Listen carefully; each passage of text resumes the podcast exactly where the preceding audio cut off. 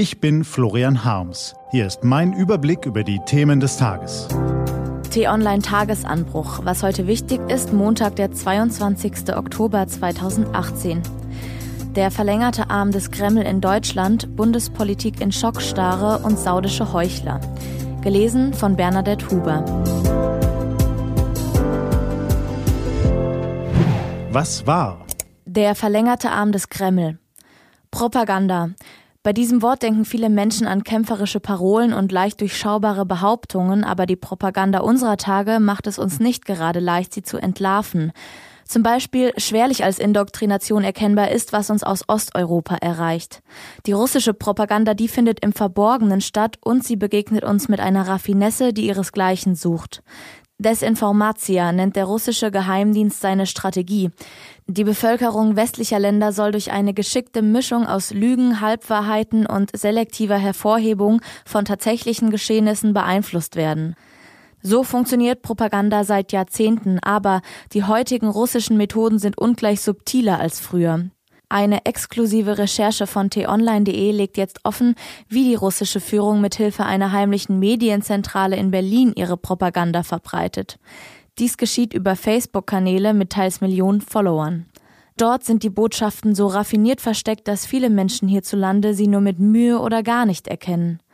Mal begegnet uns die Indoktrination als Wut über Merkels Flüchtlingspolitik, mal als vermeintlicher Feminismus. Entsprechend groß ist die Empörung, auch die Berliner Politik ist alarmiert. Die Bundesregierung muss sich endlich angemessen mit dieser Problematik beschäftigen. Ihre Aufgabe wäre es, die Anbieter sozialer Netzwerke an ihre große gesellschaftliche Verantwortung zu erinnern und zu mehr Transparenz zu verpflichten, sagt der grünen Politiker Konstantin von Notz. Die neue Züricher Zeitung schreibt unterdessen zu diesem Thema, die digitale Propaganda gleicht einer Hydra. Manchmal machen ihnen auch die kritisierten Massenmedien durch mangelhafte Leistung das Leben leicht. Das betrifft uns Journalisten und es trifft zu.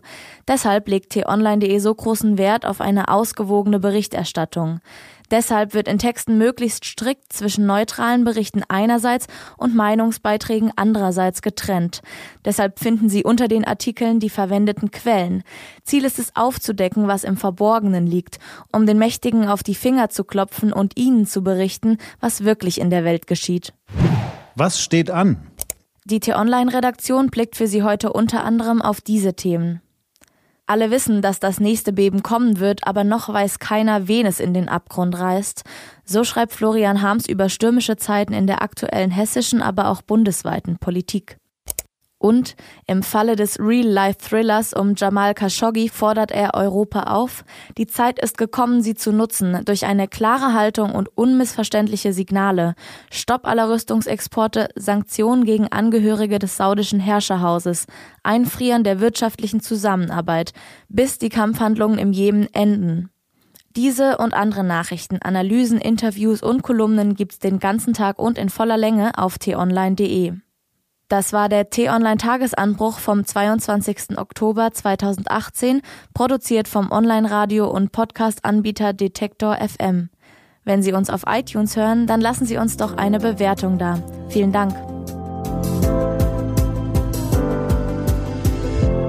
Ich wünsche Ihnen einen frohen Tag.